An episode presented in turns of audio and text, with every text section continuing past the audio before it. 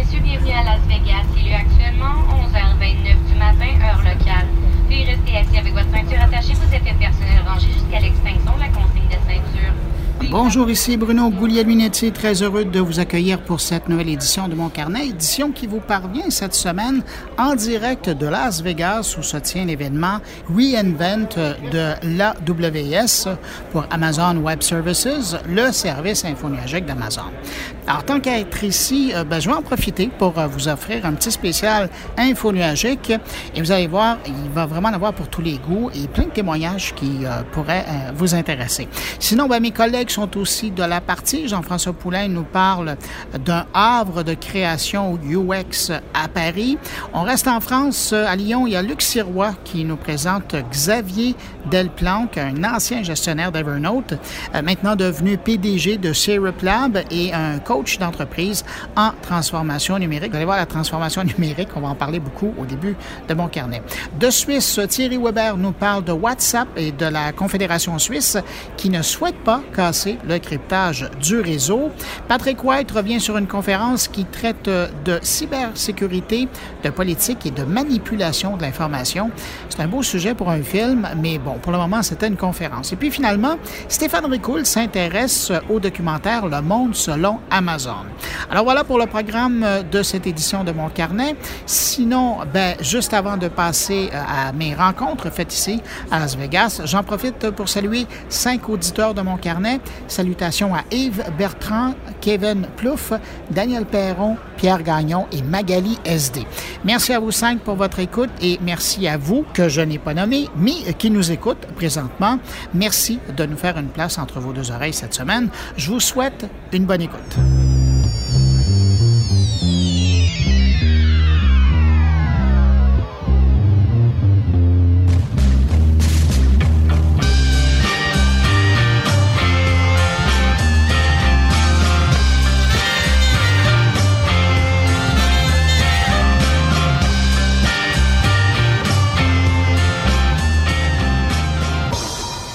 Alors, pour lancer le bal de ces entrevues faites dans le cadre de l'événement Reinvent d'AWS, où je t'ai invité pour voir ce que Amazon offre en termes de services dans l'info on va d'abord parler à Régent Bourgault, leader national pour AWS Canada.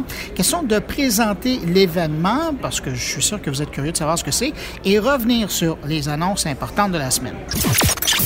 Reinvent pour euh, l'écosystème d'AWS, qu'est-ce que c'est? Qu'est-ce que ça signifie? Reinvent, c'est la conférence pour nos clients et nos, euh, nos développeurs. Cette année, à Reinvent, on a 65 000 clients et partenaires. L'année passée, on avait 50 000 clients et partenaires. Puis, c'est aussi une grande conférence pour l'apprentissage. C'est pas une conférence de vente. Euh, pour vous donner une idée, on a 3 000 sessions de formation cette année à Reinvent. Et d'ailleurs, les spécialistes, en tout cas les gens qui travaillent avec la technologie d'AWS, euh, c'est même un endroit où ils peuvent se faire certifier. Donc, ils venaient vraiment apprendre et il y en a qui sont partis avec des diplômes. Là. Exactement. Il y a des zones particulières, vous avez peut-être vu, ou même où est-ce qu'il y a des zones très, très silencieuses, où est-ce que les gens viennent faire leur certification. Ils viennent partout dans le monde pour faire ça. C'est notre huitième édition. Puis la première édition, on avait 6 000 clients, et cette année, on a 6 000 clients de secteur public. Bon, alors ça, c'est l'événement en gros. Mais vous, euh, qui en avez quand même quelques-uns derrière le collet, si je vous demandais de voir les grandes lignes, qu'est-ce que vous, vous retenez de cette édition-ci? OK. Mais il y a trois grands thèmes, puis je pourrais y aller en détail après. Il y a eu beaucoup d'annonces de clients qui ont décidé de faire des migrations massives.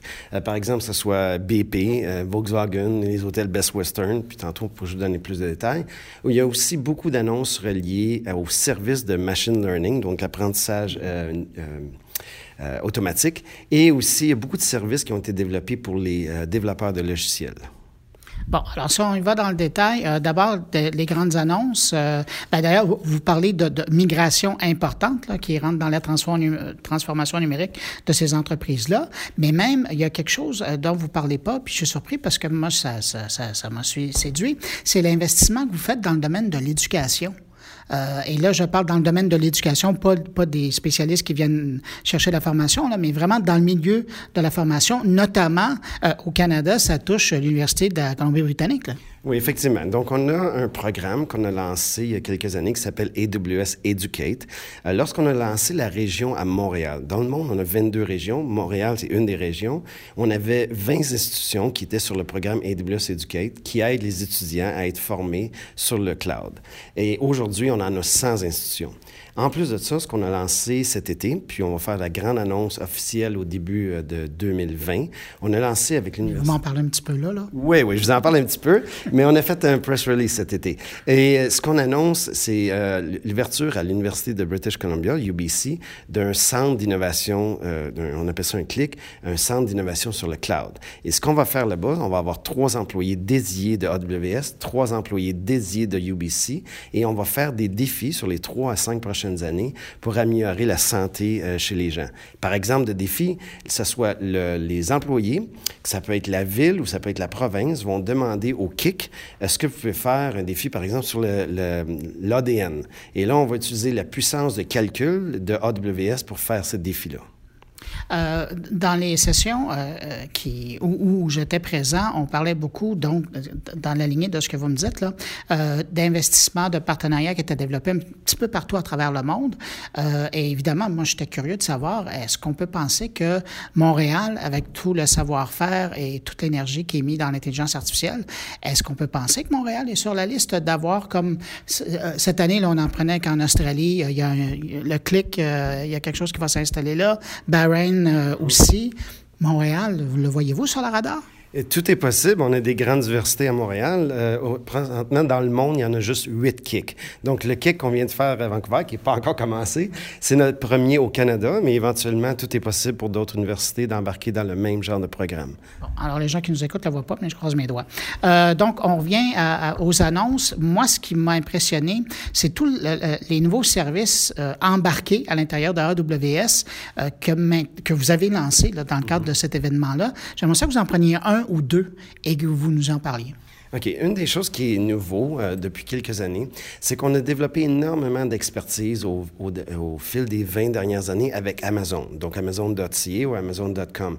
Il, il, y a beaucoup, beaucoup de lignes de code, des millions de lignes de code, puis des, des euh, développeurs de logiciels qui ont développé des best practices. Et donc, aujourd'hui, en, en, fait, en 2018, on a introduit deux nouveaux services qui étaient la personnalisation et Forecast, des outils qu'on utilise chez nous, chez Amazon, puis qu'on offre maintenant à nos clients. Cette année, on a introduit d'autres services dans cette même veine-là. Un qui est très euh, intéressant, puis que les clients m'en parlent beaucoup depuis que ça a été introduit par notre CEO Andy Jassy mardi, c'est Amazon Code Guru. Ce que ça fait, ça, par exemple, présentement avec Java, c'est qu'une institution, que ce soit une petite, moyenne ou grande entreprise, peut faire du développement de logiciels euh, sur Java et envoyer leur code à, AWS. Et nous, on va faire l'analyse du code et on va revenir avec des recommandations très précises. On va aller dire, par exemple, la ligne 105 de votre code devrait être modifiée pour la sécurité. Puis vous donner un exemple, on a testé cette euh, fonctionnalité-là. Vous connaissez Amazon Prime Day, qui est très gros, donc il y a énormément de, gens qui développent le logiciel pour ces journées-là. Et entre 2017 et 2018, on a analysé leur code et on a amélioré euh, avec ce service-là de 39% les coûts. Puis on a augmenté l'utilisation des CPU, donc des ordinateurs, de 325 juste en passant à travers Amazon euh, Code Guru. Ça veut dire qu'en plus d'être performants, ils sont même au niveau énergétique moins demandant. Effectivement, c'est sûr. Oui, effectivement. Puis un autre service qu'on a introduit, c'est Amazon Fraud Detector. Donc, ce qu'on permet avec ce service-là, c'est basé sur toutes nos best practices, aussi encore en traitant autant de demandes sur Amazon, de donner ces, ces, ces puissances de calcul-là, l'intelligence au niveau du euh, machine learning, parce que tous ces services-là que je parle présentement utilisent du machine learning. Là, maintenant, on va pouvoir analyser euh, les, euh, le code et aussi dire à des, à des clients, faites attention parce que là, vous avez des au niveau de la fraude. Euh, pendant que vous parlez de, sécurité, dans le passé, pas trop lointain, quand on parlait de l'info nuagique, c'était toujours comme là où le bas blessait. Euh, puis il y a des gens qui disaient Ouais, mais l'info nuagique, ouais, sauf que moi, j'aime mieux avoir mes serveurs chez nous. Puis là, on a l'impression, puis je le, vois presque à une conférence sur deux, le mot sécurité euh, apparaît. Et, c'est comme si aujourd'hui, il y a comme des gens qui ont découvert que finalement, dans le contexte où on est, là, presque en 2020, euh, l'info nuagique, puis les solutions que vous amenez, euh, c'est peut-être une des clés importantes pour la sécurité, la cybersécurité. Effectivement, le cloud, euh, on dit souvent, c'est beaucoup plus sécur que des solutions euh, qui sont chez les clients. Euh, on a énormément de, de, services de contrôle. Pour vous donner un exemple, on vient de gagner avec le gouvernement fédéral, le gouvernement canadien, un, très, un contrat important au mois d'août qui s'appelle le Protégé B. Donc, ce contrat-là, pour être capable d'être certifié par le gouvernement canadien pour avoir ce contrat-là, il a fallu passer à travers 300 contrôles de sécurité au niveau de notre région. C'est un processus assez important pour chez nous. Puis une fois qu'on a eu l'approbation du gouvernement qu'on pouvait maintenant, ou qu'en fait que notre région de Montréal respectait toutes les normes de Protégé B, après ça, ils nous ont octroyé le contrat. Donc, une des raisons principales pourquoi on a des millions de clients actifs sur AWS, c'est effectivement, ils voient les bénéfices d'être dans le cloud au niveau de la sécurité. Euh, Jean Bourgault, puis après, je vous laisse aller parce que je sais que vous avez encore bien des activités à faire aujourd'hui.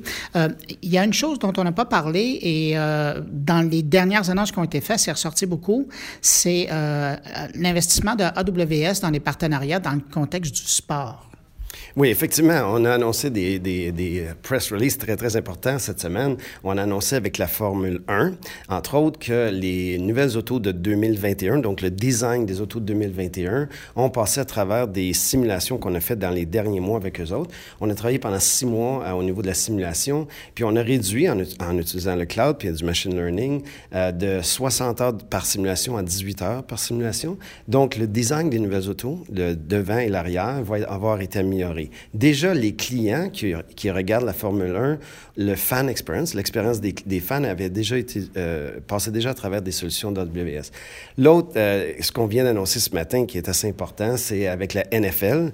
Non, non, maintenant, ce qui est important pour nous, c'est d'aider pour réduire, euh, par exemple, les injures ou les, euh, au niveau de, du risque. Les blessures. Les blessures, excusez, oui. Les injures, ça, c'est autre chose. Oui. Effectivement. Mais on va, on va travailler avec euh, le, du machine learning, avec la NFL au courant des prochaines années pour améliorer la sécurité des, des joueurs et réduire les blessures. Puis ça, ça va passer par de la simulation. Oui, ça va passer par des simulations, on utilise des sensors, ainsi de suite, on utilise machine learning. Et ce que ça va faire éventuellement, ça va augmenter ou ça va améliorer les équipements. Ça va améliorer les équipements des joueurs de la NFL, mais après ça, ça va avoir un effet euh, boule de neige, en fait, sur tout l'ensemble des joueurs de football, que ça commence à les jeunes joueurs dans à peu près toutes les places à travers l'Amérique. Ça fait que c'est beaucoup de commotions cérébrales peut-être qui vont être invitées, tant mieux. Ben, c'est le but, effectivement. Donc, on a une préoccupation aussi pour la société. Donc, c'est quelque chose que, qui est très important pour nous. Puis là, on pourrait découler dans l'implication d'AWS dans tout le secteur de la santé qui était très présent euh, cette fois-ci. Écoutez, je pense que euh, je vais m'arranger pour vous réinviter une autre fois hors de l'événement euh, Reinvent parce que vous avez bien des choses à dire. Merci beaucoup pour, euh, et, pour l'invitation et tout ce que vous m'avez fait découvrir dans le contexte d'Info Nuagique chez AWS. Merci beaucoup et en espérant que vous allez être avec nous en 2020.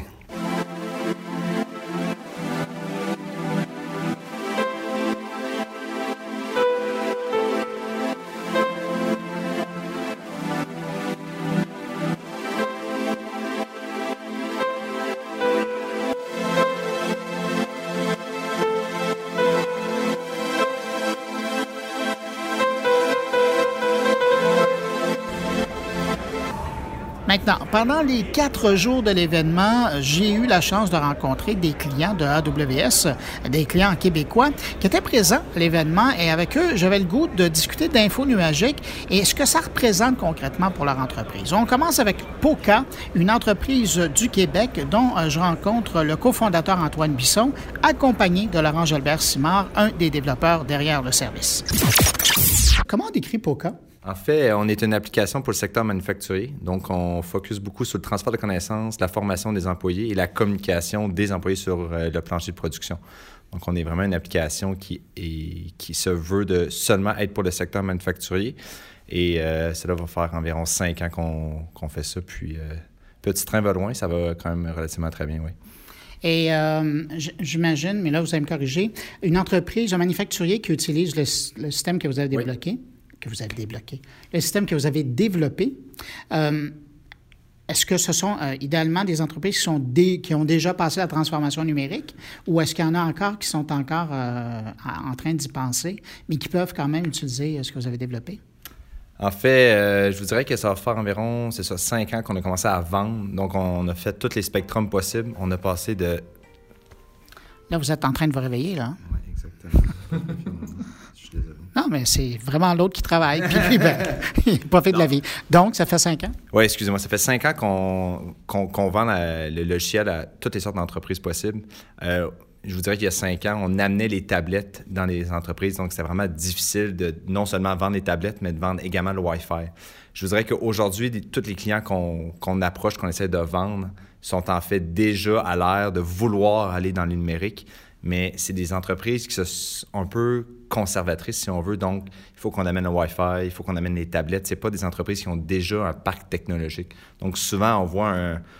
des fois, on saute une étape. On passe de euh, des ordinateurs sur le plancher des vieux euh, desktops, si on veut, à automatiquement une tablette. Il n'y a pas eu de laptop ou des choses comme ça. On fait vraiment comme, on passe tout de suite de soit papier et ordinateur euh, vieux, là, avec des écrans verts et noirs, à des tablettes automatiquement. Avez-vous l'impression d'être un peu la passerelle vers la transformation numérique pour bien des entreprises? Euh, moi, je dirais que oui. En fait, euh, quand on a commencé justement il y, a, cinq ans, on avait un petit peu plus de, difficultés à, faire passer le fait qu'on était euh, un, software as a service, donc on était dans, le cloud, puis que c'était pas un, logiciel qui allait être installé directement dans leurs usines. maintenant, justement, quand on rencontre les clients, ils ont sont déjà un petit peu plus habitués. Euh, même, je dirais, au niveau personnel, eux autres, peut-être qu'ils utilisent Netflix et sont plus habitués à ce modèle-là. Puis oui, je pense que Poca, ben, ça, ça les aide finalement à comprendre que c'est une bonne idée d'aller dans cette finalement dans des solutions comme ça. Puis on voit là, justement qu'ils nous parlent beaucoup plus de cloud, ils sont plus au courant de qu'est-ce que c'est, ils, nous demandent si on peut s'intégrer dans leurs choses. je dirais que oui, euh, on peut même servir à les aider à faire cette transformation-là. On a vu un gros changement depuis cinq ans. On est vraiment passé de, à devoir éduquer le client à c'est quoi un cloud, puis euh, est-ce que c'est sécuritaire ou non. Aujourd'hui, ben parfait, euh, comment qu'on peut aller plus vite? On a besoin de Wi-Fi, go, go, go. On a vraiment vu un changement drastique au cours des cinq dernières années. Puis vous, M. Bisson, euh, j'ai fait ma recherche un peu avant de vous rencontrer. C'était comme, dès le départ, votre entreprise, c'était de l'info nuagique. Ça n'a jamais été une histoire de on va développer ça, on va l'installer chez le client, puis après. Pourquoi, pour vous, c'était clair que ça, partait directement euh, à partir de l'info nuagique? Euh, Alexandre, qui est l'autre cofondateur euh, de POCA, on, est assez. Quand on est parti l'entreprise, on voulait partir une entreprise qui était, si on veut, jeune, dynamique, bon, le, le typique start-up. Mais le but, c'était un peu de briser les barrières, de vraiment révolutionner le secteur manufacturier, donc de passer d'un secteur qui, justement, tout est installé dans les usines, euh, c'est des, des, frais ahurissants que le monde paye pour des logiciels, euh, il paye pour des updates, il paye pour euh, du service à clientèle, etc. Donc, nous, on voulait vraiment changer ça au complet. Donc, dès le départ, on s'est dit qu'on allait être seulement aller dans, dans, dans le cloud, qu'on allait avoir un modèle qui est qui est relativement abordable par utilisateur par mois. On donnait tout ce qui était euh, des mises à jour, etc. Donc, on voulait vraiment changer la perception du secteur, puis je pense que ça a été très bien euh, accueilli d'ailleurs. Mais ça a été, euh, au départ, ça a été aussi des embûches. on avait eu une offre de dire, écoutez, si vous installez POCA sur nos serveurs en interne, on vous prend, sinon, laissez faire. Puis ça, c'était dès, dès le début, donc ça aurait pu changer financièrement quand même beaucoup d'entreprises, mais on avait décidé de garder notre idée. Puis on, depuis ce temps-là, ben, ça va très bien. On n'a jamais eu à, refaire ce débat-là, si on veut. M. Jalbert, le fait d'avoir développé et, de poursuivre l'évolution de la solution POCA euh, sur l'info nuagique, est-ce que ça a des avantages, mais aussi est-ce que ça a des contraintes? Euh, des avantages surtout, je devrais dire. Dans le fond, pour nous, euh, on est une start-up, comme on l'a dit. on travaille avec des très grandes entreprises qui sont habituées de faire affaire avec des fournisseurs de services qui ont des milliers de développeurs. Euh, en étant dans le cloud, ben dans le fond, c'est comme si on pouvait s'asseoir sur les milliers de développeurs finalement c'est du cloud Amazon. Donc nous, euh, on est capable de développer puis d'innover vraiment rapidement parce que on utilise des services qui sont gérés finalement euh, par Amazon dans notre cas. donc ça nous permet vraiment, là, un, exemple que je donne, c'est que ça fait cinq ans qu'on fait ça maintenant. Au début, j'étais tout seul. Ben, maintenant, on est deux. Mais par exemple, la business, elle a fait fois combien? Je ne sais pas exactement, mais on se comprend que parce qu'on utilise ces services-là, nous, on peut compétitionner avec les très grandes de ce monde. Puis même, tu sais, leur, leur on est capable d'être meilleur finalement que bien des grandes compagnies qu'eux autres ont une grosse dette technique, c'est des gros bateaux qui sont difficiles à, bouger. Puis nous, on arrive, on est flexible, on sort des fonctionnalités à, chaque semaine. Euh, c'est... Mais moi, je vais le dire en tant que, que, son patron, c'est ça un peu le désavantage, c'est que des fois, il faut des fois restreindre un peu l'engouement du développeur, mais c'est, une bonne chose, je pense. Puis d'ailleurs, euh, Laurent faisait part d'une conférence qui a assisté le, tout ce qui est le nuage, euh, le, cloud, ça amène un, engouement que les ingénieurs, les développeurs recherchent. Donc, pour eux, ils ne manquent que ça, d'avoir des choses nouvelles à essayer, tout ça. Donc, peut-être la, la, partie, moi, c'est de les contrôler, si on veut. Il ne faut pas qu'on réinvente tout le temps la roue, c'est de garder de quoi qui est stable. Mais je pense que c'est que des avantages. Euh, les avantages sont beaucoup plus grands que les, les avantages, naturellement pendant que vous partez, euh, pendant que vous portez votre casquette euh, de patron d'entreprise, j'imagine qu'au niveau du coût, vous avez aussi regardé, vous avez évalué. Euh, ça représente quoi comme investissement? Est-ce que c'était plus onéreux ou est-ce que c'était la même chose que si vous aviez développé ça pour être installé sur ben, les, serveurs de vos clients? Je vais répondre à la moitié de la question. En fait, Amazon est là-dessus est très, euh, très gentil, en guillemets. Il y a beaucoup d'incitatifs pour les jeunes entreprises à aller dans le cloud. Donc, nous, au départ, on avait un crédit de 100 000 par année pour être dans le cloud. Donc, pendant les deux premières années, on n'a jamais rien payé. Et quand, par la suite, ça faisait deux ans, mais là, on avait assez de revenus euh, qui étaient capables de tout de même payer les frais euh, mensuels par mois. Et puis, c'est tellement gros, c'est tellement grandissant que les coûts, en fait, descendent par mois. Donc, nous, notre entreprise ne fait que croître, mais les frais ne sont pas exponentiels. Ils sont soit, euh, euh, ils se gardent constants ou ils diminuent même euh, par la suite. pour, pour quelqu'un qui, justement, qui, qui développe et puis qui voit la progression d'une solution comme ça, est-ce que puis là, parce que je regardais toutes les formations qui étaient disponibles, toutes les certifications qui étaient disponibles ici là, dans l'événement Reinvent, est-ce que ça demande beaucoup plus d'investissement au niveau de la formation continue? Euh, oui. Oui, euh, j'ai travaillé euh, avant de travailler chez Poca dans le jeu vidéo. puis il y avait un moins grand besoin, je dirais, de se tenir au courant des, nouvelles technos. Il y, il y, en, avait quand même un. Mais quand tu travailles dans le cloud, honnêtement, tu sais, en six mois, quasiment, il y a des, des shifts complets de paradigme qui, se font, puis il faut vraiment que tu restes au courant. Puis c'est une des raisons pour qu'on vient ici à, chaque année. C'est pour réussir à, se tenir au courant finalement là, des, de, tout ce qui s'en vient, puis euh, se comparer aux autres compagnies, s'assurer qu'on est encore euh, à, l'avance, puis qu'on prend pas, pas, du retard finalement. Là. Puis euh, bien sûr que moi personnellement, je suis allé chercher mes certifications. Euh, j'en ai fait, euh, je pense, trois maintenant. J'ai même une certification professionnelle. Puis c'est une façon pour moi, justement, de, de, connaître toutes les possibilités. Fait quand on arrive à un nouveau, on fait face à un nouveau problème, ben je, je connais déjà l'éventail, finalement, des solutions qui peuvent venir euh, régler ce problème-là. Vous êtes chanceux, vous en avez un bon puis qui, qui croit à la formation continue, mais est-ce que c'est un problème du côté de la main-d'œuvre? Est-ce que c'est un problème? je vous dirais que le, du moins, j'essaie d'engager des, des, personnes qui sont autant motivées que Laurent. Euh, je pense qu'en général, justement, l'engouement du cloud, de toutes les nouvelles fonctionnalités, tout ça, c'est veut, veut pas, euh, Laurent ou n'importe qui dans l'entreprise qui, qui, a un produit qu'il aime, ben à la fin de la journée, cet engouement-là se, répand un peu. On est passé de justement euh, quatre développeurs et puis surtout euh, Laurent. Au départ, c'était moi. Là. Euh, oui, j'ai plus l'air de, programmer aujourd'hui, mais au départ, c'était moi. Puis il n'y en a pas un qui connaissait ça. Puis là, aujourd'hui, ils sont tous en train de boire la, sauce. Là. Mais ce que je veux dire par là, c'est que pour vrai, c'est tellement. Puis je dis pas ça parce que c'est Amazon, mais ils sont tellement. C'est eux qui mettent les. Ce que ce vers quoi qu'on doit aller, que quand le monde le voit, puis ça, ça, crée vraiment comme euh, un engouement qui se répand à tout le monde. Donc oui, le monde, on se rend compte qu'ils sont pas autant compétents ou qu'ils n'ont pas toute la formation nécessaire, mais ils veulent le faire. Puis je pense que c'est une partie importante de... Puis je dis pas ça pour tout le monde, puis je je me pitche pas des fleurs non plus, mais c'est important que le patron laisse, selon moi, les développeurs essayer puis de, se former eux-mêmes. Si ça prend un mois de plus, euh, mais que j'en ai mis cinq plus heureux puis que je vais les garder, j'ai pas de problème avec ça. Donc, je les laisse euh, essayer puis faire ce qu'ils veulent. Puis à la fin de la journée, l'important, c'est que le client soit satisfait puis qu'on ait un bon produit. Puis travailler avec une équipe qui est heureuse. Vous avez compris quelque chose? Oui, j'essaye, j'essaye, oui. Bien, M. Bisson, M. Jalbert, merci beaucoup pour l'entrevue. Merci. Merci.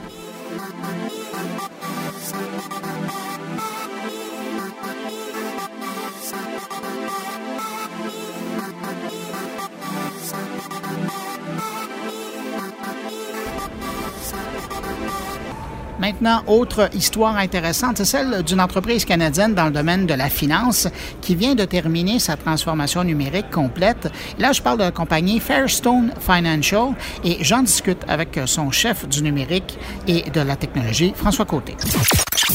Alors, Fairstone, pour les gens qui, euh, pour qui ça dit absolument rien, Mm-hmm. Vous allez me, nommer quelques noms euh, qui sont passés dans l'histoire de l'entreprise et ça, ça va rafraîchir la mémoire à bien des gens de savoir qui vous êtes au juste. Oui, c'est sûr. Euh, alors, on est tout près de 100 ans euh, quand même d'existence et puis des noms comme Cité financière était, nous, la compagnie juste précédente et puis aussi des, des noms comme AFCO, Beneficial.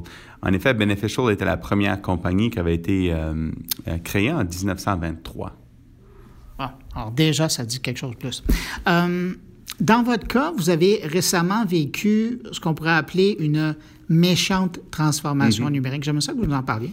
En 2017, euh, la compagnie a été euh, vendue et puis on est devenu la financière Fairstone.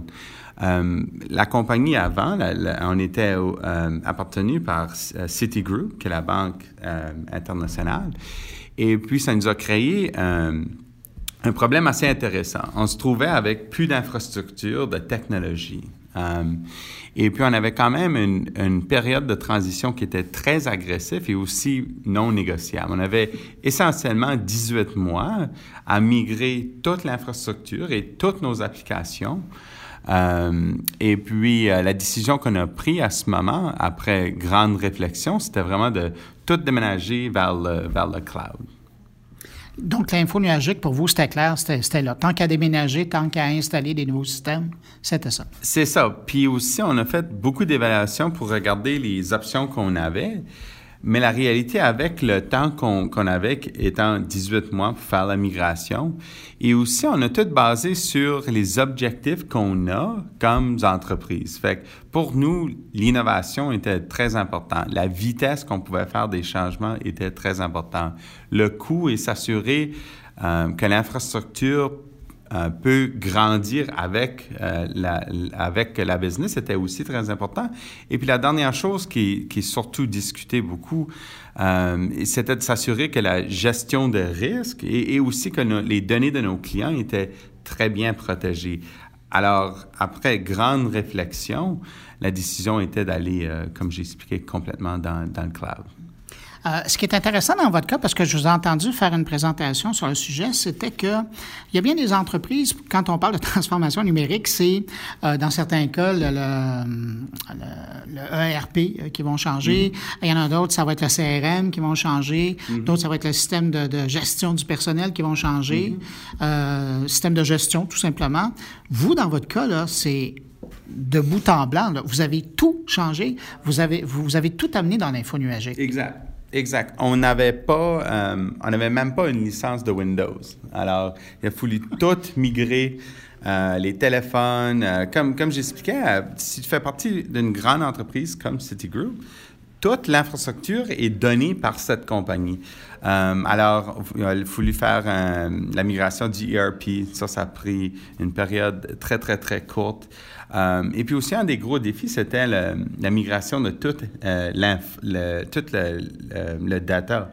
Euh, comme vous vous imaginez, Citigroup ne donne pas l'information très facilement. Ça, ça c'était vraiment une grosse complexité de comment on pouvait aller chercher nos données, mais d'une façon secure, et puis de le mettre par la suite dans AWS.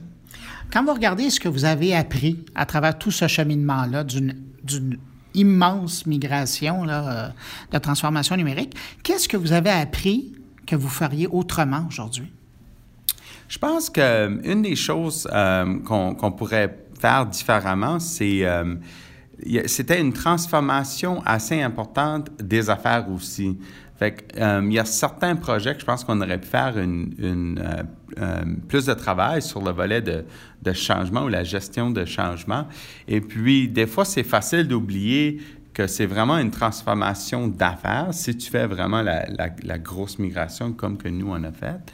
Et puis, euh, sur certains euh, bouts de la transformation, on aurait pu être un petit peu mieux dans, dans la gestion de changement. Mais en grande ligne, ça, ça, euh, ça, ça quand même bien, euh, ça, ça quand même bien passé. Puis là, évidemment, euh, on parle de, tout le travail qui a été fait du côté de, l'informatique parce que c'est ce qui est ce, chez vous, c'est ce dont vous êtes responsable. Mais il y a le facteur humain là-dedans. Comment vous vous êtes assuré que tout le monde allait suivre dans cette transformation-là?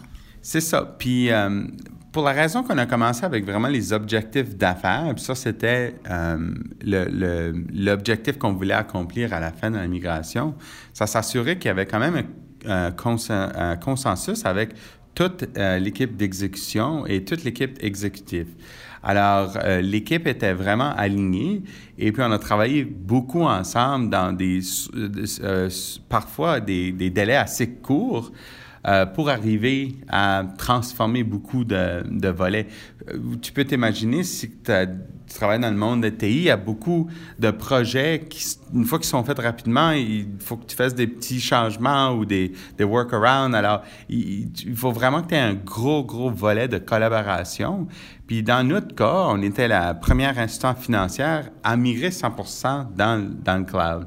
Alors, on a fait beaucoup de choses pour la première fois. Ça fait que quand tu fais des choses pour la première fois, il y a moins d'expérience qui existe dans le marché. Alors, c'est toi qui apprends. Ça fait qu'il faut vraiment travailler euh, fort ensemble. Et puis, euh, je pense que c'est une des raisons que la migration a été euh, accomplie dans une période de 18 mois par le niveau de collaboration entre tous les lignes d'affaires en dedans de, de, de, ça. Une chose qui est quand même assez intéressante, c'est que euh, si tu vends une compagnie où tu es acheté par un, acheteur, les acheteurs n'achètent pas la compagnie pour la migration. Ils achètent la compagnie pour la croissance. Fait que je pense que la chose qu'on est probablement euh, très, très fier, c'est que euh, puis donné, on avait 70 projets qui étaient, qui étaient tout, qui prenaient place tout en même temps. Euh, mais ça, c'était juste le volet migration. À l'extérieur de la migration, on devrait livrer plein de projets sur le volet numérique pour aller s'assurer qu'on qu'on livre la croissance et puis qu'on continue à aider nos clients. Et puis, euh, la bonne nouvelle, c'est qu'à travers de toute la migration, on, était capable d'accomplir les deux choses. Et puis, on ne s'est pas retrouvé qu'on a perdu, si vous voulez, 18 mois euh, de production. et puis, ça, c'était quand même un accomplissement qui était qu'on était euh, quand même assez fiers euh, de pouvoir le faire.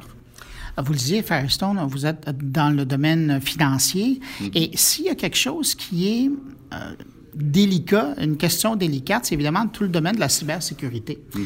euh, on peut pas, bien, évidemment, la plupart des, des, des, des, industries peuvent pas se permettre de négliger ça, mais dans votre contexte, vous avez votre information à vous, vous avez celle de vos clients. Euh, comment l'info nuagique, selon vous, répond euh, aux, critères maintenant qu'on a par rapport à la, sécurité, la cybersécurité? C'est ça, c'est une, très bonne question. C'est quelque chose qu'on, comme tu peux l'imaginer, on passe beaucoup de temps à, réfléchir et s'assurer qu'on a les bonnes euh, ben, pratiques en place. Euh, pour nous, on voit ça que c'est beaucoup plus simple si on est 100 euh, dans le cloud et avec une compagnie. la gestion des données et la protection des données devient plus, plus simple. Tu as moins de risques associés avec plusieurs euh, choses assez complexes dans le monde d'infrastructures qui peuvent se produire. Mais la chose importante, c'est que tu dois vraiment avoir une gouvernance assez importante. Et puis la réalité, c'est que de nos jours, le volet tout euh, de sécurité, c'est vraiment un, changement de culture. Parce que c'est pas un des risques, c'est vraiment les risques des employés, que des les employés peuvent prendre des données. Et puis, euh, il y, a tout l'élément de travailler avec nos employés et puis de les faire comprendre c'est quoi un email que tu cliques ou tu cliques pas dessus, etc., etc. Fait que le volet de la technologie est très important et on a mis euh, les pratiques en place. Et puis là, on a tout un système de gouvernance pour s'assurer que les, les, données de nos clients sont, sont euh, secures et puis qu'on a tous les mécanismes euh, pour, pour s'assurer que les politiques sont suivies. François Côté, en terminant, si vous aviez à donner un conseil à un entrepreneur qui pense à faire cette transformation numérique-là et aller dans l'info nuagique, ce serait quoi? D'avoir le courage de le faire. Parce que la réalité, c'est qu'il euh, y a beaucoup de raisons pour lesquelles que tu pourrais décider, ah, peut-être pas, ou... mais vraiment d'avoir le courage de le faire et puis d'aller chercher du talent pour pour s'assurer euh, la, migration que vous voulez accomplir. Ça fait que ce serait vraiment ça, vraiment de, de prendre le premier pas et de, de le faire. François Côté, merci beaucoup. Merci beaucoup. Avec plaisir.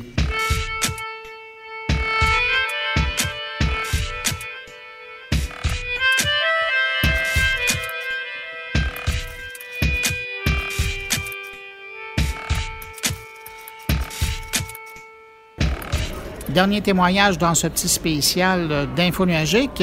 Euh, cette fois, on parle d'une entreprise qui fait dans l'agriculture connectée et qui, pour ce faire, compte sur l'info nuagique pour faire fonctionner tout ça. Je rencontre Nicolas Gendron. Si vous me présentiez d'abord Orto, qu'est-ce que c'est? Orto, c'est une compagnie qui, euh, qui évolue dans l'agriculture connectée. Donc, euh, c'est une compagnie qui a été fondée en 2002 euh, par Jocelyn Boudreau et puis un de ses euh, professeurs à la maîtrise. Et puis, dans le fond, à la base de la compagnie, c'est un senseur qu'on met dans le sol qui permet de mesurer la force qu'une plante a besoin d'exercer pour aller retirer l'eau. Donc, une image que je peux faire, c'est lorsqu'on a deux verres d'eau, les deux remplis à la moitié. dans un, je vais mettre une grosse paille de, de slush. Et puis, dans l'autre, je vais mettre un petit bâtonnet de café. Euh, j'ai la même quantité d'eau, mais avec le bâton de café, je vais avoir beaucoup plus de difficultés à aller boire mon verre d'eau qu'avec la paille. Donc, nous, on mesure cette force-là qu'on a besoin d'aller chercher, que la plante a besoin d'aller chercher pour extraire l'eau du sol. Donc, euh, ce que ça permet versus euh, d'autres compagnies, c'est que ça permet de réduire le stress de la plante avant qu'elle l'ait. Donc, certaines personnes vont regarder la couleur du feuillage ou est-ce que le tronc grossit ou pas, mais c'est a posteriori. donc, nous, on essaie de prévenir le stress des plantes. et puis, ainsi, bon, on arrive à mieux gérer l'eau. Dans quel secteur vous êtes exactement? Euh, je dirais l'agriculture euh, commerciale, mais on a, on a 80% de nos euh, clients aux États-Unis. donc, beaucoup dans la vallée centrale, le trois quarts de la vallée centrale en Californie. dans ces cas-là, c'est certain que c'est plus des, multinationales qui ont plusieurs fermes. par contre, on a des clients aussi au Québec beaucoup. et puis là, c'est plus des fermes familiales ou certains, certaines compagnies aussi qui ont peut-être quelques propriétés. Donc, ça va à pas mal toutes les sources, mais généralement, c'est pas le jardin de monsieur, madame, tout le monde. C'est beaucoup plus euh, de l'agriculture commerciale. Quoi qu'il y a probablement des gens qui nous écoutent qui souhaiteraient avoir accès à ça. Mais euh, concrètement, euh, vous, et bon, évidemment, si je vous croise ici à Las Vegas dans l'événement de la AWS, c'est parce que vous avez fait le choix d'aller du côté de l'info nuagique pour travailler, développer votre service. Qu'est-ce que ça amène à votre solution d'être en mode info nuagique? Beaucoup de flexibilité, en fait. avant, on nous, on est passé à AWS en 2017. Euh, donc, il y a eu un cinq ans où vous étiez euh, pas dans l'info Oui, oui. Euh, donc, Orto, depuis dix ans, je dirais, on fait à peu près, on fait du, ce qu'on appelle du IoT, qui s'appelait avant Machine to Machine, puis qui avait probablement pas de nom quand, quand on a commencé. Donc, il a fallu qu'on, beaucoup des services qu'AWS offre actuellement, nous, à l'époque, il a fallu qu'on les fasse nous-mêmes. donc, on a réussi quand même à aller chercher plusieurs milliers de stations au champ avec ça. Vient un moment où là, on veut grossir un peu plus vite, aller, aller chercher les outils. Puis on pense à des euh, générations euh, futures aussi d'applications web et mobiles. Donc, pour ça, on a décidé de faire le choix de bouger à AWS, d'aller chercher l'ensemble des services que, l'infrastructure nous offre. J'imagine que quand on a un partenaire externe comme ça qui s'occupe d'une grosse partie euh, de la tâche, ça vous permet, vous, de, de travailler ou de focuser votre énergie à l'interne sur autre chose de plus stratégique? Oui, beaucoup. Euh, entre autres, lorsqu'on parle des appareils connectés, de ramener ça, euh, de ramener les données qu'on, va chercher au champ vers le cloud. Euh, c'est certain qu'en ayant accès à AWS, il y a beaucoup de ces choses-là qui se font plus facilement. aussi, lorsqu'on veut faire du machine learning, l'intelligence artificielle, donc AWS offre une infrastructure qui permet de le faire. Et puis, ben, surtout dans une entreprise en, croissance, le, fait d'avoir accès à, des outils qui permettent de, balancer un peu la charge de, de de données qui arrivent. Donc, euh, c'est des choses qu'on n'a pas besoin de s'occuper. Donc, AWS euh, s'occupe euh, à notre place. Nous, on se concentre sur ce qu'on est bon. Je, je, regarderais se concentrer sur ce qu'on est bon. Dans le fond, c'est ça. Hein? quand vous regardez les années passées sans l'info nuagique et aujourd'hui, quand vous comparez les deux étapes, quel, quel aspect en rétrospective, quel aspect vous avez l'impression que d'avoir euh, d'avoir investi euh, dans une relation avec un partenaire comme ça qui travaille, qui s'occupe de votre info nuagique, qu'est-ce que ça vous a amené de plus quand vous regardez ça maintenant avec un peu de recul? Ah, de la flexibilité. Euh, sans aucun doute. Euh, on accède beaucoup aussi à des connaissances. Donc, euh, évidemment, je suis ici à Las Vegas pour venir voir les meilleures pratiques de l'industrie, pour rencontrer des gens aussi, des partenaires avec qui on fait affaire, qui eux aussi sont sur AWS. Donc, on a de la flexibilité beaucoup avec AWS, puis un accès à des connaissances très, très étendues de plusieurs acteurs dans le milieu. Nicolas Chandron, merci beaucoup. Avec grand plaisir.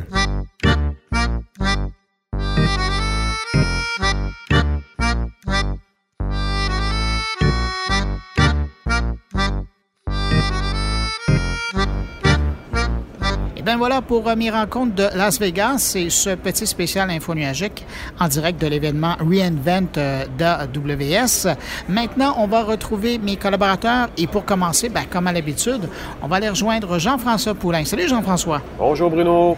Jean-François, virtuellement, tu nous amènes à Paris aujourd'hui. Alors oui, donc cette semaine, euh, pendant que toi, tu es dans l'info nuagique à Las Vegas, moi, j'ai pu faire une entrevue avec Pauline Thomas, que j'ai eu l'occasion de rencontrer à Montréal il y a trois semaines. Elle venait un peu voir ce qui se passait sur la scène UX à Montréal.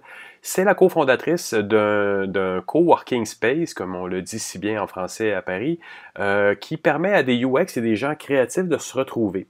Et donc, euh, ben, le laptop, à travers Pauline Thomas, ben, c'est quelque chose qui prend une extension ou une expansion sociale un petit peu, où euh, elle va, à travers cet organisme-là, encourager les UX à s'impliquer socialement.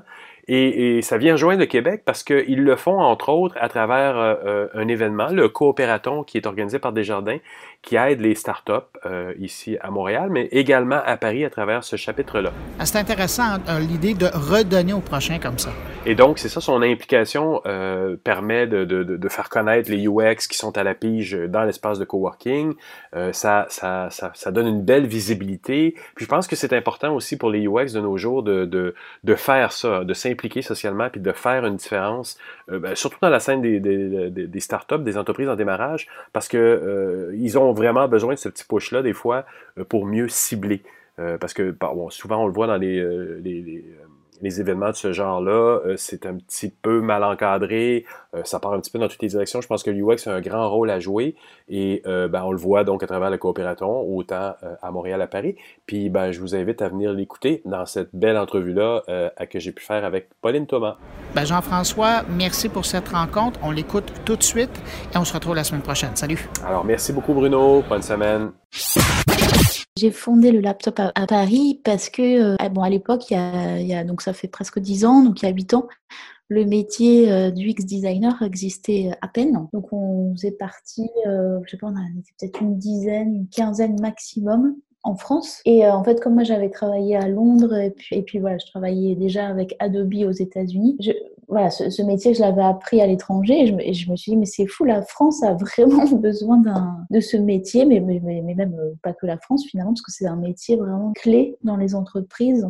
Déjà pour que les gens voilà, travaillent sur des... sachent pourquoi en fait ils travaillent, c'est-à-dire de quoi on parle, quel est le problème qu'on veut résoudre, mais aussi permettre la collaboration parce qu'en fait c'est pour moi c'était c'est un peu le mal de l'entreprise c'est que monde marche en silo et euh, on sait plus pourquoi on fait les choses on se parle pas il y a des petites guerres internes etc donc c'est absurde. Enfin vraiment le monde de l'entreprise moi était absurde. Donc moi j'ai été salarié pendant à plein de moments de ma vie. Et après en fait j'ai décidé d'être freelance créer un, un, écosystème de freelance de gens indépendants mais qui veulent révolutionner en quelque sorte hein, de manière modeste mais consciente en tout cas le, le monde de l'entreprise. Et pour moi le design et l'UX permet de faire ça, de vraiment transformer les entreprises. Donc c'est pour ça que à la base, j'ai créé un coworking pour que des gens indépendants se retrouvent, s'inspirent mutuellement, changent leur manière de travailler parce qu'il n'y a plus de hiérarchie et que des gens qui ont envie de travailler ensemble dans le même endroit. Et ensuite, c'est trouver des missions ensemble, répondre avec, euh, à des projets ensemble et ensuite se faire évoluer, se faire grandir, donc se former. Donc c'est pour ça que j'ai créé tout un pan de formation. Et mais aussi c'est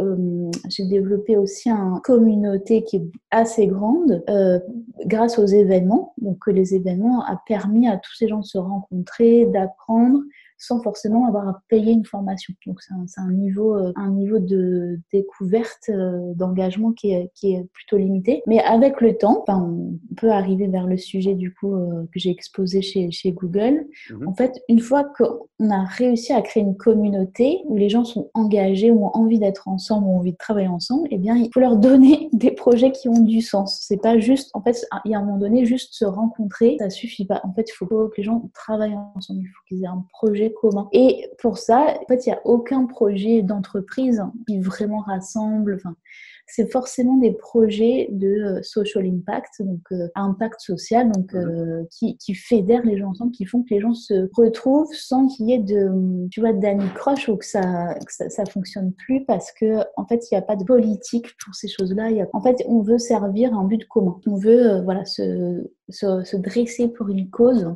et donc ça, ça c'est pour moi en fait c'était une manière de leur donner des projets pour une bonne cause sociale mhm. qui a un fort impact. C'était vraiment un bon moyen de, rassembler les gens. Sauf que ça, ça coûte, euh, ça coûte parce qu'il faut, il faut les rassembler, il faut faire manger les gens, il faut les locaux, etc., des mentors, etc.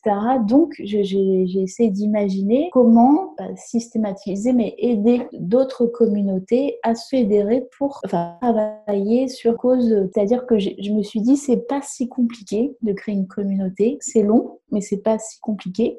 Et en fait, tout le monde a une communauté. En fait, euh, c'est bon. Moi, ma communauté, c'est des designers, c'est des freelances, mais maintenant, c'est des entreprises. Enfin, c'est il y a beaucoup de monde qui s'intéresse au design. Mais en fait, une entreprise elle-même, elle a aussi sa communauté. C'est des entrepreneurs, euh, c'est des intrapreneurs, par exemple, des gens qui ont envie de travailler sur des, choses communes. Bah, par exemple, dans toutes les entreprises, il y a des, euh, des gens qui aiment bien faire, euh, je sais pas, un marathon ou faire du foot. Voilà, ça, c'est des petites communautés et, et, comment en fait on peut engager ces petites communautés pour qu'elles travaillent ensemble sur des projets qui ont un impact social. Donc du coup, bah, l'exemple que du coup vous connaissez euh, à Montréal, c'est le, coopératon. Donc là, et on le fait du coup, c'est nous qui le co-organisons en, en, France. Donc euh, coup, ça c'est chouette. deux exemples, donc le coopératon et les Creative Jam avec Adobe. En fait, c'est ce qu'il faut savoir, c'est ce qu'il faut essayer d'aller chercher comme information, c'est pourquoi des partenaires viendraient euh, voilà, parce qu'en fait, ça peut être des ressources pas forcément financières, ça peut être euh, voilà, des, comme on a dit, des espaces, euh, un peu de, la restauration, ils peuvent euh, voilà. Et donc en fait, ce qui va, ce qui va les intéresser, c'est bah, ce qu'on il y a deux, ce qu'on vient de se dire un peu rapidement là, le premier événement, c'est comment engager ces employés pour leur donner, leur, leur faire comprendre qu'ils ont besoin de trouver du sens dans leur vie. En fait, c'est tout le monde, mais donc il y a donc c'est comment, en fait, ça va être un outil de management pour, euh, pour leurs employés. Donc ça, c'est hyper cool. C'est aussi comment ils peuvent recruter des nouveaux talents. Il va y avoir plein de nouvelles chairs fraîches qui va, euh, qui va vouloir... Euh, ça va être super pour leur marque, parce que ils vont pouvoir créer du storytelling, communiquer sur, voilà, sur leurs valeurs, etc. Donc ça va leur donner beaucoup de, de, vision positive. Et en fait, bon, toutes les marques, malgré tout, ont des, des valeurs quand même. Et du coup, ça va permettre de, leur faire ressortir ces valeurs mhm. et redonner un souffle à leur, à leur entreprise aussi en interne. Donc ça, c'est quand même vachement important. Vrai. Après, alors là, bah, justement, euh, les jardins, mais aussi donc la braide de notre côté, enfin côté euh, écosystème français, effectivement, on a mis en place des, de l'accompagnement, tout simplement, soit, soit de, de l'installation, enfin, comment dire, euh, de l'incubation, donc chez différents partenaires, ou de l'accompagnement des checkpoints. Alors pendant six mois, on les lance et ils restent chez nous, et, on, et on les lance et on travaille avec eux ah, ils, sont, ils, sont, littéralement dans votre coworking space alors. Oui, enfin alors là en l'occurrence là ils sont pas chez nous euh, physiquement parce qu'on n'a pas la place. Ils sont chez des partenaires, mais nous les facilitateurs on est toujours euh, présents. En fait, ce qui, est, ce qui est génial dans ces moments-là, c'est que ça, ça, ça, ça, prend tellement tout le monde au trip qu'après tu peux pas juste lâcher le projet et dire bon bah voilà c'est bon l'événement est fini. Et donc en fait, les, les, on reste en contact parce que et, euh, et donc c'est plein de voilà tous ces groupes là, on les a vraiment accompagnés, on était là tous les samedis avec eux bon, bah, on a envie de continuer à les aider. Donc, le prix, c'est une chose, mais euh, voilà. Donc, pour nous, nous c'est vrai que notre rôle à Laptop, là, précisément, on est vraiment sur le moment du sprint du coopératon, de tous les sprints. Mhm. Et après, il y a les incubateurs, qui vont, nos partenaires, donc, euh, dont Make Sense aussi, qui est co-organisateur. Euh, il y a GFI, euh, Full Lab, qui, qui récupère les projets avec lui. Je sais que la Bread aussi incube un, un projet d'intrapreneur. Et nous, par contre, là, on est re-sollicité. C'est qu'on va faire un sprint avec eux pour euh, les, les lancer, euh, voilà, relancer la deuxième version. Donc, en fait, on est toujours, on n'est jamais trop loin, quoi. Intéressant. Voilà. Et d'ailleurs, je pense que c'est la même chose ici à Montréal avec le coopératon et à Québec, où le design, le design sprint est intégré. là. Il y, a, il y a des ateliers pour mieux focuser le- le- la problématique. C'est c'est fait de cette façon-là qui, à mon avis, plus intelligent. Voilà, voilà. En fait, finalement, ces, ces, ces grands événements permettent de...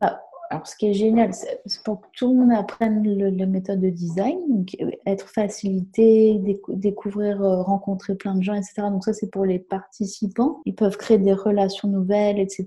Donc ça, c'est ce qui... Parce que du coup, le succès d'un événement comme ça est aussi la participation, la qualité des projets. Et donc c'est là où nous, notre euh, impact est important. Et donc, donc ce qui fait plus nous on a un impact, plus les partenaires qui vont financer cet événement, enfin, plus on est capable de prouver l'impact utilisateur, plus les partenaires pourront investir dans le dans l'événement, tu vois. Parce Et, que et du coup, plus ils ils savent en que verront leur potentiellement l'impact sur leur propre entreprise par la suite. là. donc en fait, c'est- pour ça que j'ai fait un, un canevas, parce qu'il faut montrer toute cette in- intrication, cette euh, interdépendance entre les partenaires donc, qui, ont, qui ont besoin de quelque chose, donc voilà, mieux, mieux gérer leurs équipes, euh, faire rêver un petit peu leurs équipes, etc. Ouais. Meilleure image, etc. Et puis après, avoir des projets qui ont du sens, même si eux-mêmes ne l'incubent pas, parce qu'après, voilà, donc là, là, comme je disais, euh, enfin, je commençais à dire, mais je n'ai pas fini de dire. La, la, la bon, euh, comme Desjardins, crée un petit laboratoire où ils incubent quelques projets, mais pas, en fait, sur la, sur la masse, c'est assez peu de projets. Après, c'est c'est les autres partenaires qui vont incuber. Mais euh, on a aussi besoin d'avoir des participants motivés qui comprennent bien les méthodes, qui les appliquent bien, parce qu'on sait qu'elles ont une grande. euh, grande valeur pour euh, la, suite de leur projet. Et donc, euh, il y a ça. Et puis, effectivement, avoir après les facilitateurs, donc ça, ça vient vraiment, c'est notre communauté, c'est les facilitateurs qui viennent aider tous ces groupes, tous ces groupes projets. Et donc ça, ça en fait, c'est vraiment le- la magic sauce, quoi. Il faut, il faut avoir euh, tous ces éléments-là. Puis vous, donc, vous, toi, t'en tires comment ton, ton compte là-dedans? Donc, à travers le coworking space à Paris, vous êtes, vous êtes une partie du de l'équivalent du coopératon, donc euh, en France. Puis vous, en tant que UX, vous avez un impact sur, sur la façon dont ça se passe. Et, et du coup, là, le, comme on, bah, en fait, on est, nous, nous ou, ou- comment dire, moi, ce que j'en retire là, vraiment très sincèrement, c'est que on a, on crée une team de facilitateurs qui, est- qui devient vraiment euh, amis, quoi. Enfin, c'est vraiment, on est des très très proches, quoi. On est hyper Ouais. contents de travailler ensemble. Et, et donc ça, ça soude à fond les liens de la communauté. C'est-à-dire que les les facilitateurs sont hyper contents de participer à ce genre de, de projet. Euh, nous, on est hyper contents de travailler avec eux sur ce projet parce que c'est quand même difficile euh, étant donné qu'on voilà, qu'on on ne gagne pas d'argent là-dessus. Mais euh, voilà, on est hyper contents. Et du coup, ça crée des relations très fortes. Et donc, quand on a ça, bah, on peut se dire qu'on a une, belle communauté. Enfin, moi, c'est vraiment le... Vous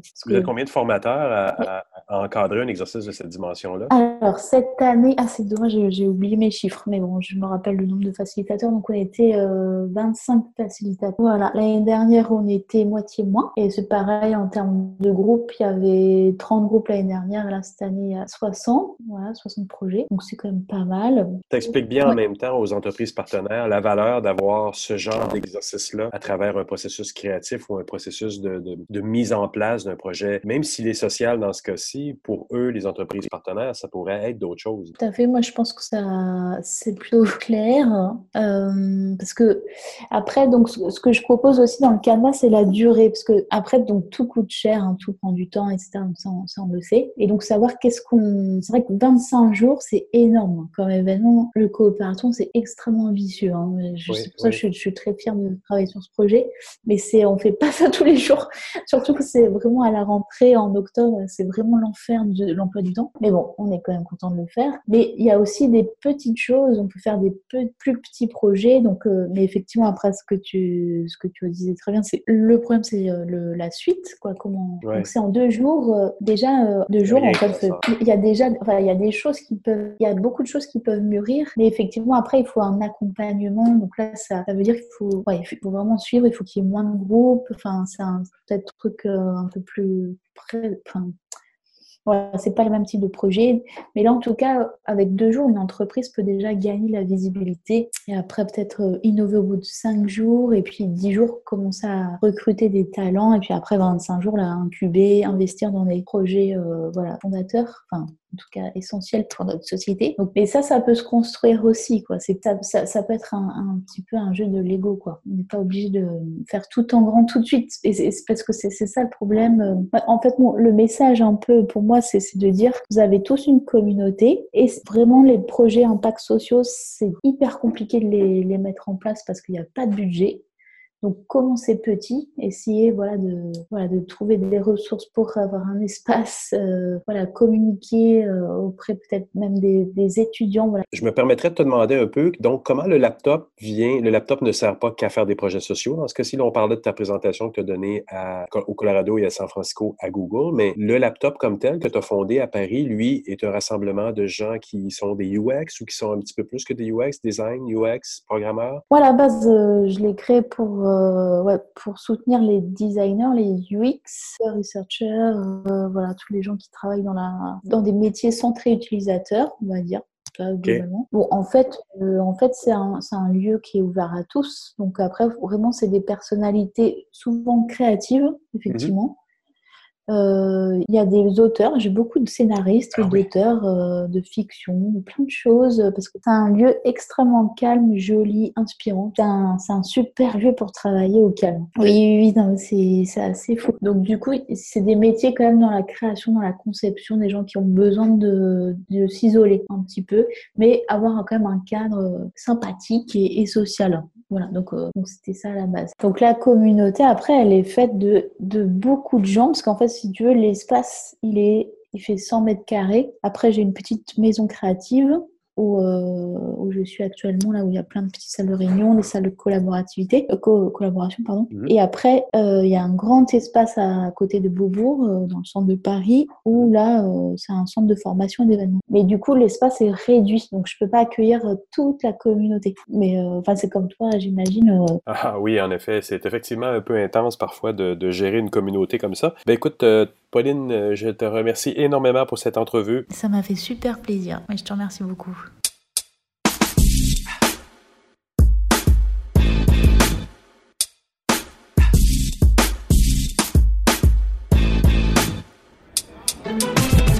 Alors, on reste en France, à Lyon plus précisément, où Luc Sirois a rencontré son invité Xavier Delplanque, un ancien gestionnaire d'Evernote, maintenant devenu PDG de Cyrep Lab, et aussi un coach d'entreprise en transformation numérique. On les écoute.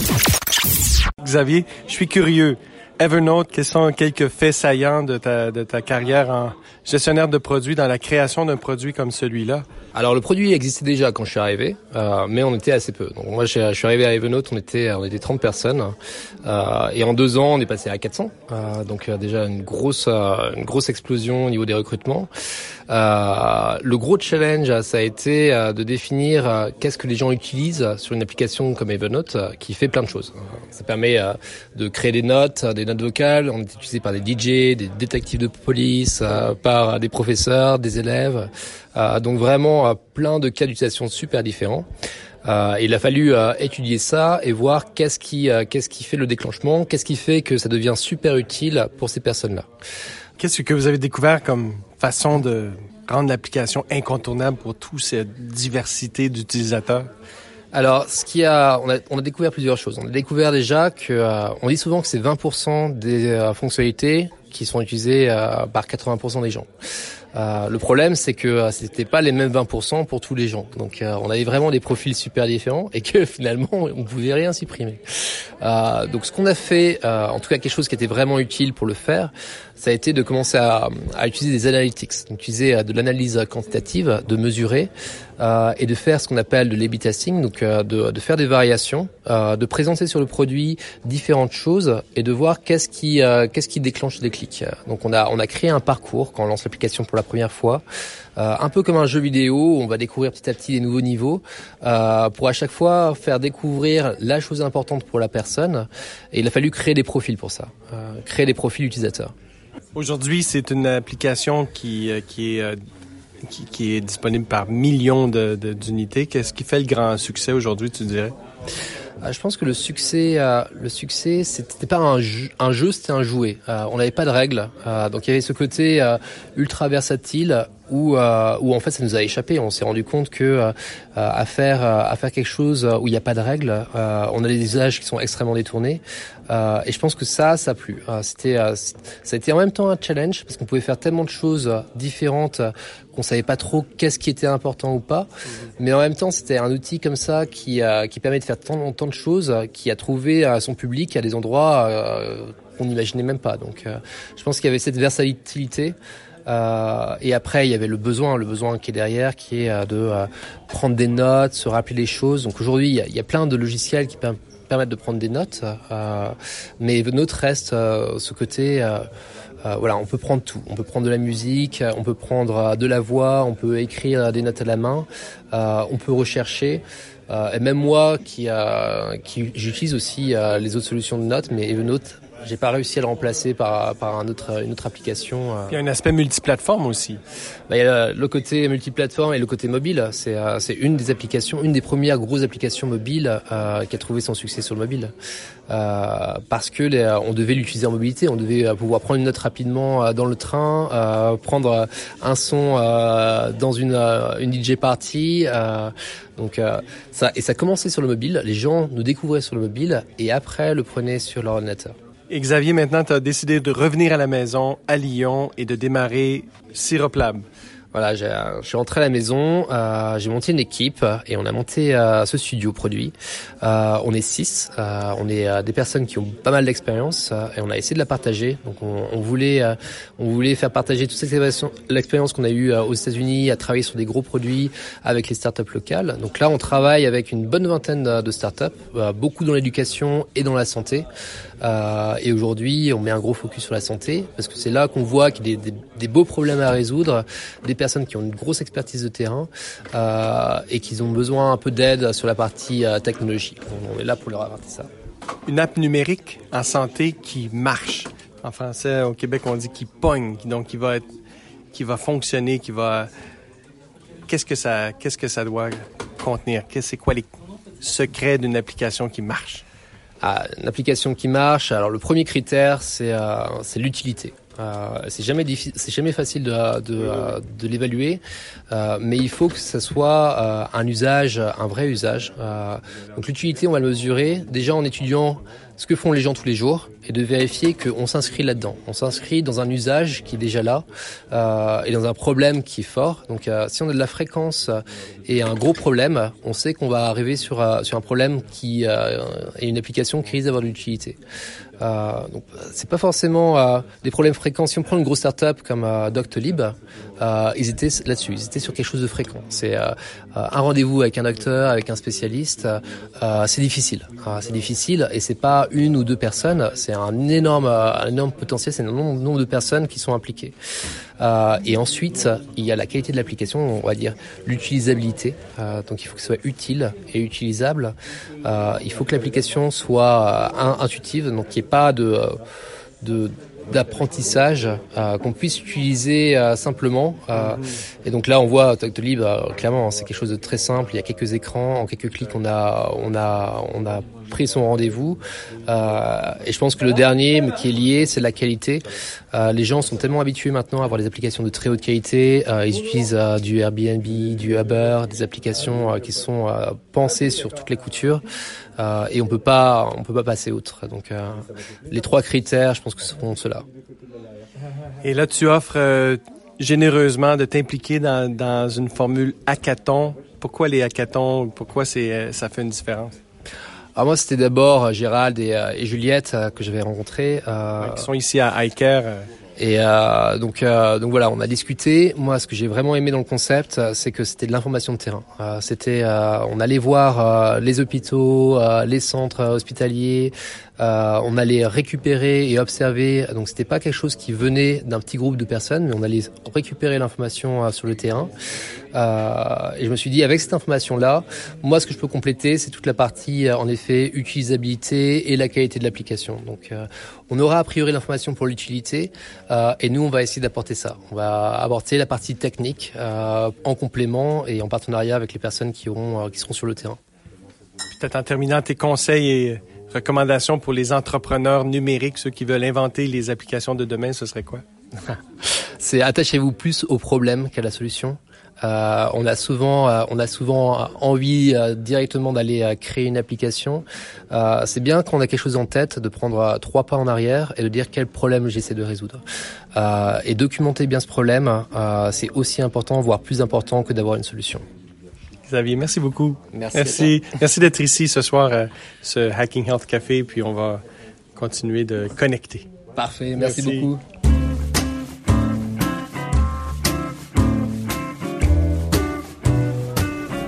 de Suisse. Cette semaine, Thierry Weber nous parle de WhatsApp et de la Confédération suisse qui ne souhaite pas casser le cryptage du réseau. Bonjour Bruno, bonjour les auditeurs de mon carnet. Alors si je vous dis la Suisse, le Conseil fédéral et WhatsApp, vous me répondez Ok, d'accord, c'est peut-être pas facile à répondre à, la devinette. Alors je vais vous donner les éléments. WhatsApp, vous savez, c'est cette messagerie instantanée qu'on peut utiliser sur son smartphone et qui est venue euh, supplanter un petit peu les SMS, euh, qui s'est enrichi de plein de fonctionnalités et qui est euh, ben, dans le giron de Facebook. Mais là, je plaisante, je suis sûr que vous connaissiez déjà l'application WhatsApp. Pour ce qui est de la Suisse, le pays, donc, je suis sûr qu'à la longue, vous savez maintenant le situer sur une carte. Et puis, c'est depuis ce pays que ces chroniques partent jusqu'à Montréal pour rejoindre le fameux podcast de Mon Carnet. Jusque-là, on a tout. Mais qu'est-ce que c'est le Conseil fédéral? Eh bien, en fait, c'est un petit peu... Euh, non, c'est pas un petit peu, c'est carrément, effectivement, notre système politique qui régit notre pays, celui-là même, depuis lequel je vous parle, la Suisse. Eh bien, sachez que, justement, le Conseil fédéral a de temps en temps des décisions que je trouve très très intelligentes. La première, moi, qui me vient en tête, pour un petit peu faire le lien avec le thème d'aujourd'hui, c'est cette euh, décision qu'avait pris le Conseil fédéral de ne pas légiférer sur la question de la copie privée ou du copyright pour parler euh, plus largement. Je prends un exemple. Vous êtes chez vous, vous avez accès à Internet et vous décidez de télécharger un film ou un morceau de musique pour pouvoir le regarder ou l'écouter chez vous. Eh bien, sachez qu'en Suisse, tant que ce morceau de musique, tant que ce film n'est pas vendu, distribué, donné à quelqu'un d'autre, eh bien, l'État suisse a décidé tout simplement de ne pas légiférer sur ce cas de figure. C'est-à-dire que c'est toléré. Ça ne veut pas dire qu'on va inciter le citoyen suisse à faire de la copie, à télécharger à tout va des films, de la vidéo, et j'en passe et des meilleurs, mais on ne va pas non plus le punir un petit peu à l'image de ce qui se passe par exemple en France. Dans la mesure où ce contenu reste chez vous et qu'il termine par un usage privé, personnel, eh bien, vous ne serez normalement pas inquiété par la loi. Le choix du Conseil fédéral de ne pas légiférer, de ne pas créer une loi sur ce cas de figure, est une forme de reconnaissance de son incapacité justement à trancher légalement sur ce genre de pratique c'est une autre occasion pour notre pays de, eh bien, d'affirmer euh, sa façon de faire qui est assez euh, courante, qui est le compromis. Alors revenons sur le thème de cette chronique qui concernait WhatsApp. Le Conseil fédéral refuse d'interdire le chiffrement de bout en bout des applications de messagerie qui posent des défis en matière de sécurité intérieure. Oui, vous l'avez bien entendu, mon pays a décidé de laisser WhatsApp œuvrer avec un système sur lequel il y a du chiffrement de bout en bout entre l'expéditeur et le destinataire d'un message. En un mot comme euh, en 100, la Confédération ne veut pas commencer à aller euh, chercher des poux à WhatsApp en essayant de décrypter ces messages.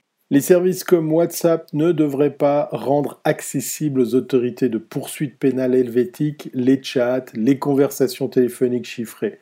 Le Conseil fédéral n'entend pas interdire le chiffrement de bout en bout. L'argument présenté par Berne, les technologies de cryptage présentent des risques et des défis pour la sécurité intérieure et la poursuite pénale. Elles réduisent considérablement les possibilités de surveillance, mais ne les rendent pas impossibles, souligne le Conseil fédéral.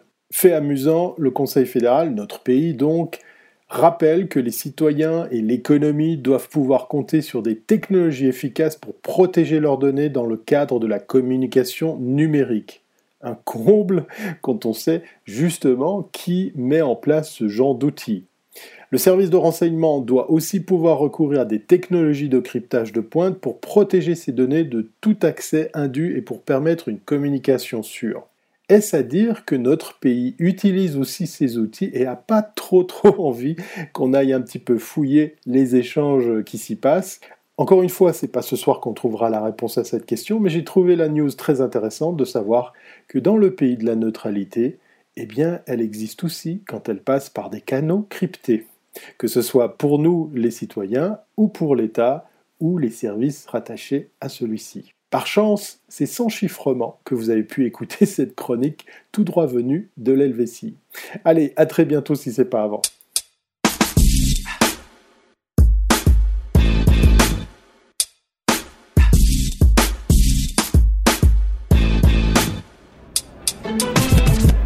Cette fois de Patrick White euh, qui revient sur une conférence qui se tenait à Montréal et qui traitait de cybersécurité, de politique et de manipulation de l'information.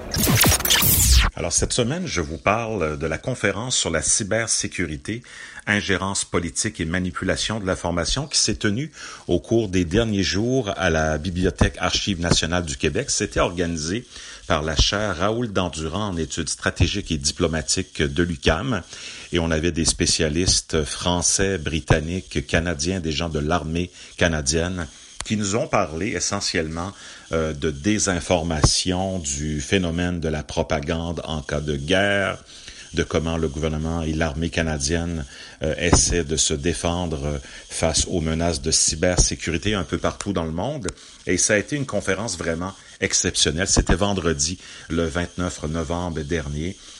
et sur le site d'endurant.ucam.ca, vous avez un peu les détails des présentations qui ont été faites.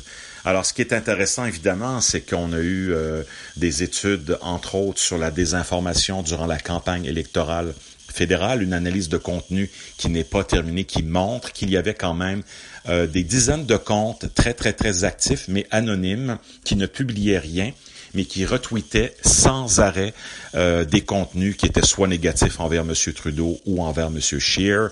Donc, on va en savoir plus dans les prochains mois.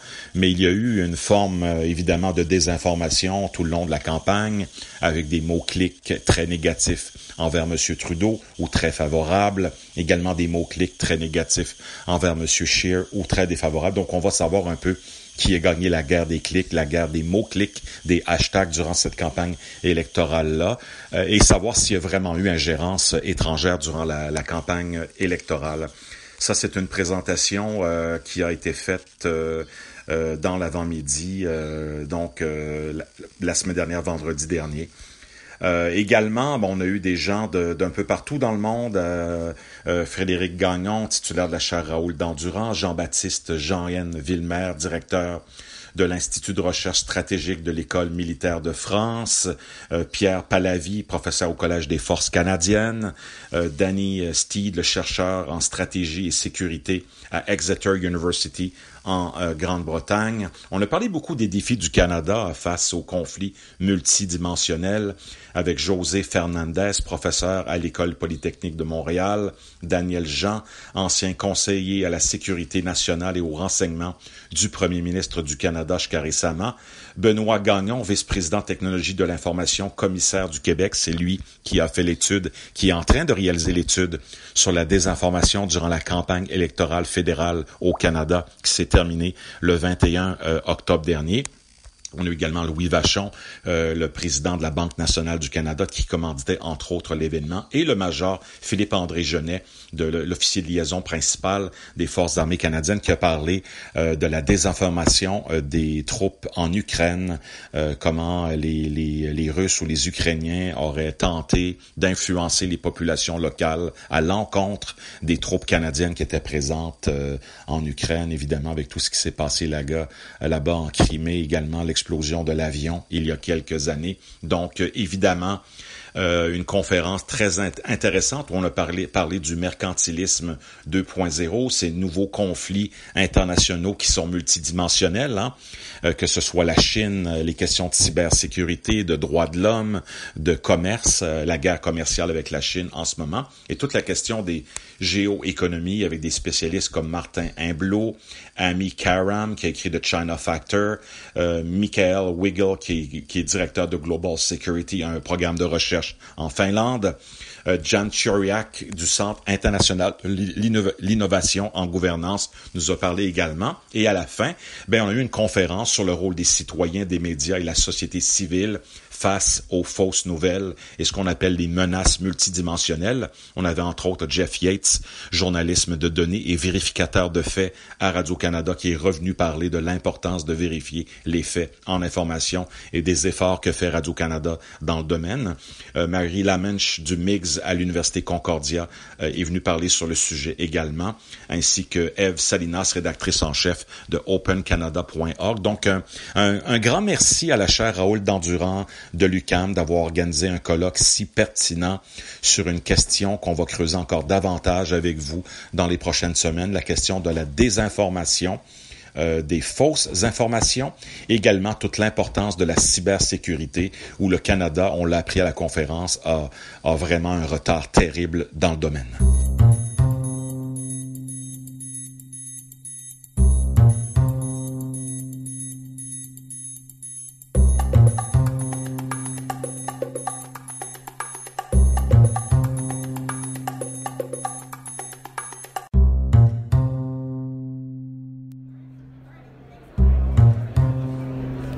Tout dans tout, Stéphane Ricoul, lui aussi, s'intéresse à Amazon cette semaine, mais cette fois par le bout de la lorgnette du documentaire Le Monde selon Amazon.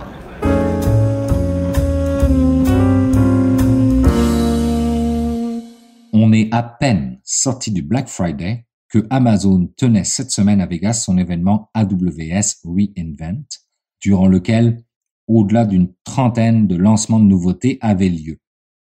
Chez nous, cette même semaine avait lieu la sortie du documentaire Le Monde selon Amazon, tel que je vous en ai parlé dans mon billet de la semaine dernière, documentaire qui est sorti le jour même du Black Friday et qui présente Amazon comme, et je cite, la machine de guerre commerciale, la compagnie qui colonise les réseaux, conçoit de gigantesques espaces de stockage non seulement pour entreposer ces milliards de tonnes de marchandises, mais aussi les milliards de données numériques. Le cloud d'Amazon serait aujourd'hui indispensable au fonctionnement d'Internet. Je me suis bien évidemment précipité en salle pour aller voir ce documentaire et le portrait qui est fait d'Amazon n'est pas vraiment positif. Cependant, je souhaite me concentrer ici sur les faits et les chiffres car on y apprend pas mal de choses intéressantes, comme le fait que Amazon Web Services héberge tout de même un tiers des informations mondiales dans 120 data centers répartis à travers le monde et que 70% du trafic Internet passe par la Virginie du Nord. Donc, si on résume tout ça, Amazon Web Services contrôlerait l'infrastructure de notre économie. Et si vous ajoutez à cela que les gouvernements regardent à leur confier ou leur confient carrément leurs données, que la CIA l'a déjà fait et que la défense américaine a presque failli le faire, on sait que Amazon Web Services actuellement a porté sa cause en appel parce que le contrat euh, d'hébergement sur 10 ans avec une valeur de 10 milliards euh, de dollars US par année leur a échappé au profit de Microsoft. On comprend que dans le documentaire, on dit que Amazon Web Services contrôle les données qui permettent de faire la guerre. Mais j'ai pas voulu me contenter de cela et je suis allé à la rencontre du premier assistant réalisateur et recherchiste du documentaire, Alexandre Sheldon, pour lui poser quelques questions sur le cloud d'Amazon. Je retiens trois choses, essentiellement, qu'il m'a dit durant cette rencontre. La première étant que la proximité qui existe entre le cloud commercial et les États semble, selon lui, vouloir menoter ce qui pourrait être fait ou mis en place comme mesure, que ce soit fiscale ou antitrust, par les gouvernements. La deuxième chose est que, au fur et à mesure qu'il faisait des recherches ou des entrevues sur Jeff Bezos, il avait pris conscience que derrière son idéologie libertarienne, Jeff Bezos était persuadé qu'il était mieux placé que quiconque, et surtout mieux placé que les gouvernements, pour répondre aux besoins sociaux de la population. Et la troisième chose qu'il m'a dit, et ce sera la conclusion de cet enregistrement, et je m'excuse tout de suite pour la piètre qualité sonore, nous étions dans un environnement excessivement bruyant, je vais lui laisser vous la faire directement. La recherche en technologie vient de, du financement public. Euh, les infrastructures qui t'ont permis d'avoir des employés euh, se déplacer euh, à travers le réseau routier, le transport en commun vers ton, vers ton siège social, tout, tout l'investissement public puis l'espèce de le capital collectif qui t'a permis de devenir la compagnie que tu es, puis après ça, tu un bras d'honneur. Bras d'honneur, puis non, moi je paye pas d'impôts. pour moi, pour c'est un de, sentiment de responsabilité sociale. Ben voilà, c'est tout pour cette édition spéciale de Mon Carnet qui vous provenait en direct de Las Vegas. J'espère que vous avez apprécié. La semaine prochaine, on revient à la formule régulière en direct de Montréal. Si vous pensez que cette édition de Mon Carnet peut intéresser des gens de votre entourage ou vos abonnés sur les réseaux sociaux, ben merci de le partager. C'est toujours apprécié. Sinon, ben, si vous désirez me laisser un commentaire au sujet de cette édition spéciale ou en général, vous n'hésitez pas à le faire en passant par les réseaux sociaux si vous utilisez le hashtag Mon Carnet ou en visitant le Sur ce, je vous souhaite de passer une excellente semaine. On se retrouve la semaine prochaine. Au revoir de Las Vegas.